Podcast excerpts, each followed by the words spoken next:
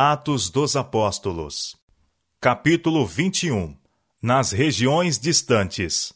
Chegara o tempo em que o evangelho devia ser pregado além dos confins da Ásia Menor. O caminho estava preparado para Paulo e seus companheiros passarem à Europa. Em Troade, às margens do Mediterrâneo, Paulo teve de noite uma visão em que se apresentou um varão da Macedônia e lhe rogou, dizendo: Passa a Macedônia e ajuda-nos. Atos capítulo 16, verso 9. O chamado era imperativo, não admitindo demora. Logo depois desta visão, declara Lucas, que acompanhava Paulo, Silas e Timóteo em sua viagem pela Europa. Procuramos partir para Macedônia, concluindo que o Senhor nos chamava para lhes anunciarmos o Evangelho. E navegando de Troade, fomos correndo em caminho direito para Samotrácia e no dia seguinte para Nápoles, e dali para Filipos, que é a primeira cidade desta parte da Macedônia, e é uma colônia. Atos capítulo 16, versos 10 a 12. E no dia de sábado, continua Lucas, saímos fora das portas, para a beira do rio, onde julgávamos ter lugar para a oração. E assentando-nos, falamos às mulheres que ali se ajuntaram. E uma certa mulher chamada Lídia, vendedora de púrpura da cidade de Tiatira e que servia a Deus, nos ouvia, e o Senhor lhe abriu o coração. Lídia recebeu a verdade alegremente. Ela e os de sua casa foram convertidos e batizados. E ela insistiu com os apóstolos para que se hospedassem em sua casa. Enquanto os mensageiros da cruz se entregavam à sua obra de ensinar, uma mulher possessa de espírito de adivinhação seguia-os, clamando: Estes homens que nos anunciam o caminho da salvação são servos do Deus Altíssimo.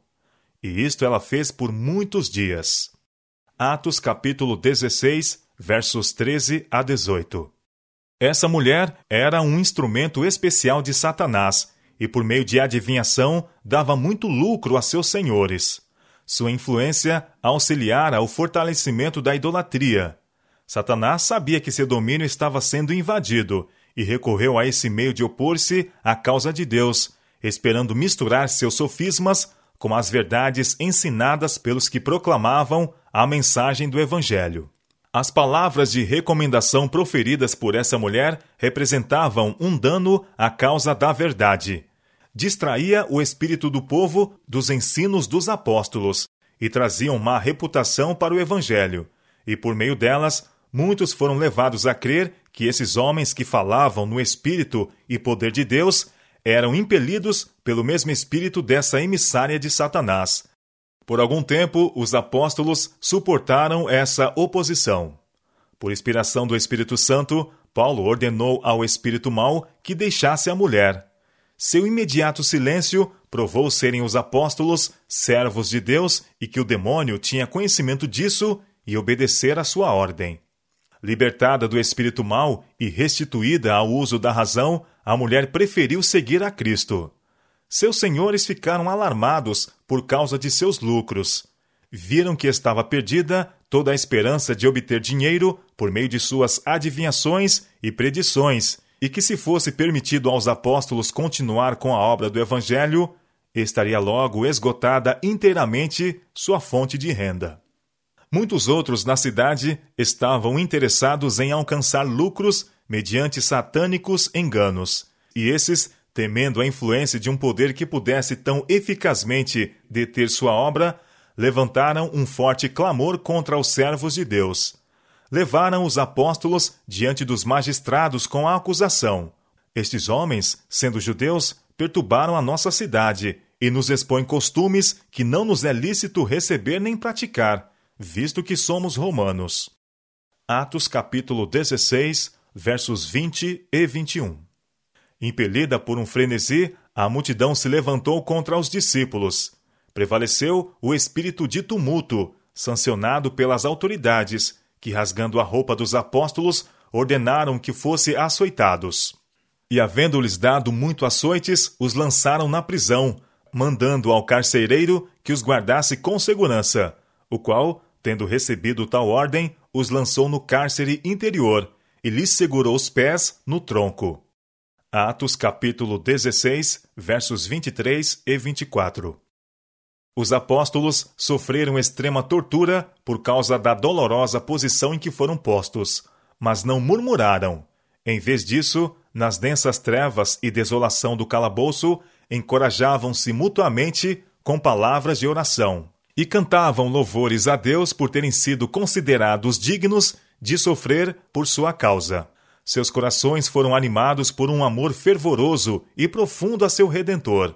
Paulo lembrava-se da perseguição movida contra os discípulos de Cristo, da qual ele havia sido instrumento, e rejubilava-se de que lhe tivessem sido abertos os olhos para ver e seu coração para sentir o poder das gloriosas verdades.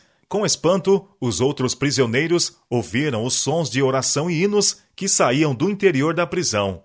Estavam habituados a ouvir gritos e gemidos, maldições e blasfêmias a quebrarem o silêncio da noite. Mas nunca antes haviam eles ouvido palavras de oração e louvor ascenderem daquela sombria cela. Guardas e prisioneiros se maravilharam e perguntavam quem poderia ser esses homens que, com frio, fome e torturados, podiam ainda se regozijar.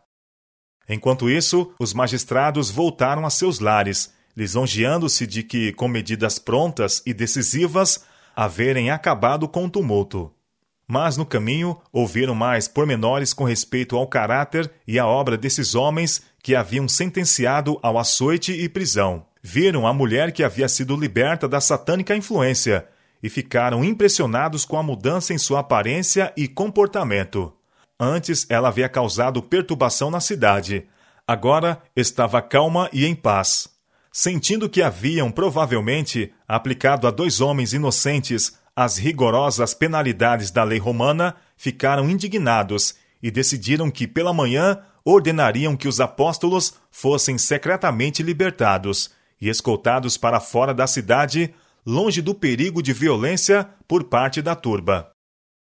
Mas, conquanto houvessem os homens sido cruéis e vingativos, ou criminosamente negligentes nas responsabilidades solenes sobre eles postas, Deus não se havia esquecido de ser misericordioso para com seus servos. Todo o céu estava interessado nos homens que estavam sofrendo por amor de Cristo, e anjos foram enviados a visitar a prisão. A terra tremeu aos seus passos. As portas da prisão, pesadamente aferrolhadas, abriram-se Cadeias e grilhões caíram das mãos e dos pés dos prisioneiros, e brilhante luz inundou a prisão. O guarda do cárcere tinha ouvido extasiado as orações e cânticos dos apóstolos prisioneiros. Quando foram encarcerados, havia ele visto suas feridas entumecidas e sangrentas. E por si próprio tinha se decidido a colocar seus pés no cepo.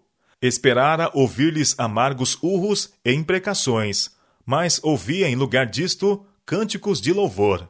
Com esses sons nos ouvidos, havia o carcereiro caído no sono de que foi despertado pelo terremoto e pelo sacudir das paredes da prisão.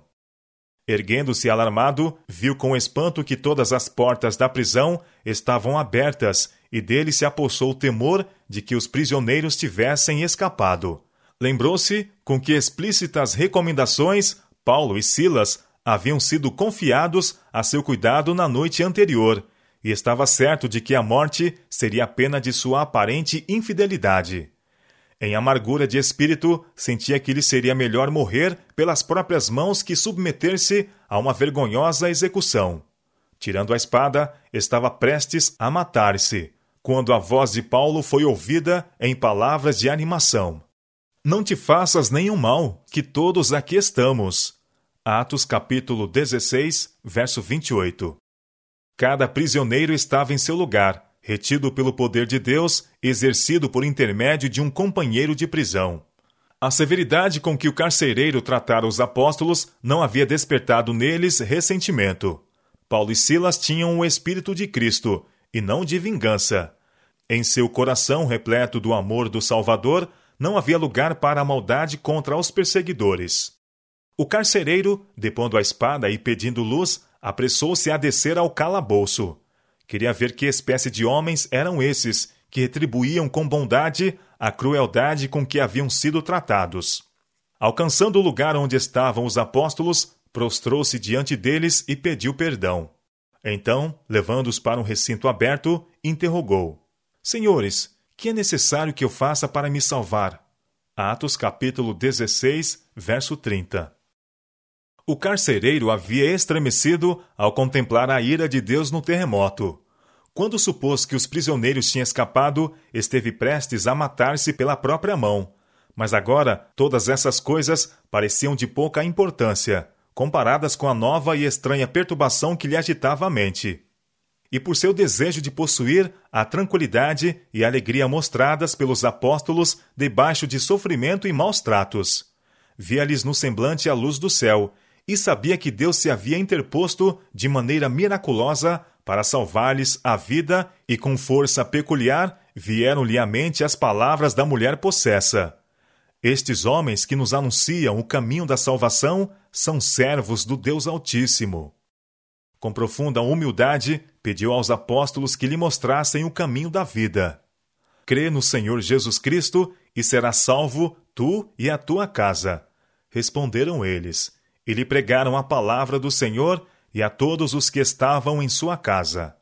Atos capítulo 16, versos 31 e 32.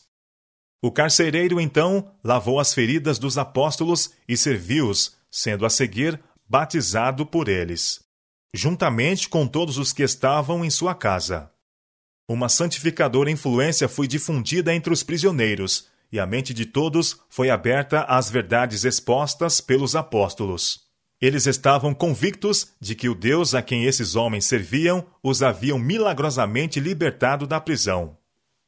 Os cidadãos de Filipos haviam ficado grandemente atemorizados com o terremoto e quando pela manhã os funcionários da prisão contaram aos magistrados o que havia ocorrido durante a noite, eles ficaram alarmados e enviaram oficiais para libertar os apóstolos. Paulo, porém, declarou: Açoitaram-nos publicamente e sem sermos condenados, sendo homens romanos, nos lançaram na prisão e agora encobertamente nos lançam fora? Não será assim, mas venham eles mesmos e tirem-nos para fora. Atos capítulo 16, verso 37. Os apóstolos eram cidadãos romanos e era contra a lei açoitar um romano ou privá-los da liberdade sem justo julgamento, salvo no caso do mais flagrante crime. Paulo e Silas haviam sido presos publicamente e agora se recusavam a aceitar a liberdade secreta, sem as necessárias explicações da parte dos magistrados. Quando esse fato foi levado ao conhecimento das autoridades, estas ficaram alarmadas, temendo que os apóstolos apelassem para o imperador. Indo imediatamente à prisão, se desculparam diante de Paulo e Silas pela injustiça e crueldade a eles feita, e pessoalmente conduziram-nos para fora da prisão, suplicando-lhes que partissem da cidade. Os magistrados temeram a influência dos apóstolos sobre o povo e temeram também o poder que se interpusera em benefício desses homens inocentes. Agindo segundo as instruções dadas por Cristo, os apóstolos não insistiram em permanecer onde sua presença não era desejada. E saindo da prisão, entraram em casa de Lídia, e vendo os irmãos, os confortaram, e depois partiram. Atos capítulo 16, verso 40. Os apóstolos não consideraram infrutíferas suas atividades em Filipos. Haviam encontrado muita oposição e perseguição, mas a intervenção da providência em seu favor e a conversão do carcereiro e de sua casa foram mais que suficientes para cobrir a desventura e o sofrimento que haviam suportado. As novas de sua injusta prisão e o milagroso libertamento tornaram-se conhecidas em toda a região e isso levou a obra dos apóstolos ao conhecimento de um grande número que de outra maneira não teriam sido alcançados. As atividades de Paulo em Filipos deram em resultado ser aí estabelecida uma igreja, cujo número de membros aumentava firmemente. Seu zelo e devoção e, acima de tudo, sua disposição de sofrer por Cristo exerciam profunda e perdurável influência sobre os conversos. Os irmãos apreciavam as preciosas verdades porque os apóstolos se haviam sacrificado tanto e davam-se com devoção e inteiro coração à causa de seu Redentor. Que essa igreja não escapou à perseguição é mostrado por uma expressão da carta de Paulo a eles. Diz Paulo: Porque a vós vos foi concedido, em relação a Cristo, não somente crer nele, como também padecer por ele. Tendo o mesmo combate que já em mim tendes visto.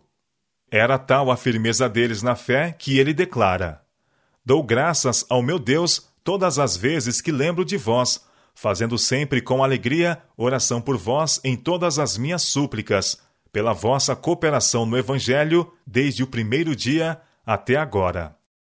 Filipenses capítulo 1, versos 29, 30 e versos 3 a 5. Terrível é a luta que se trava entre as forças do bem e do mal em centros importantes onde os mensageiros da verdade são chamados ao trabalho. Porque não temos que lutar contra a carne e o sangue, declara Paulo, mas sim contra os principados, contra as potestades, contra os príncipes das trevas deste século. Efésios capítulo 6, verso 12. Até o fim do tempo haverá conflito entre a Igreja de Deus e os que estão sob o controle dos anjos maus. Os cristãos primitivos foram chamados muitas vezes a enfrentar face a face os poderes das trevas. Mediante a perseguição e o engano, o inimigo se esforçava por fazê-los desviarem-se da verdadeira fé. Nesse tempo, quando o fim de todas as coisas terrestres está se aproximando rapidamente, Satanás faz desesperados esforços para enredar o mundo está arquitetando muitos planos para ocupar as mentes e distrair a atenção das verdades essenciais à salvação. Em cada cidade, seus agentes estão ativamente organizando em partidos todos os que se opõem à lei de Deus. O arque-enganador está em atividade para introduzir elementos de confusão e rebeldia, e os homens estão sendo possuídos de ardente zelo que não está de acordo com o entendimento. A impiedade está alcançando um nível nunca antes atingido. Contudo, muitos pastores estão clamando paz e segurança. 1 Timóteo capítulo 5, verso 3. Mas os fiéis mensageiros de Deus devem prosseguir firmemente com sua obra.